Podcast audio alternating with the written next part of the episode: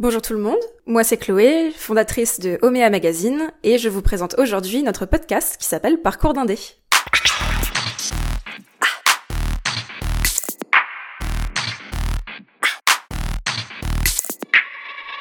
Parcours d'Indé, c'est donc le podcast de Omea Magazine, un magazine digital qui défend l'industrie musicale indépendante.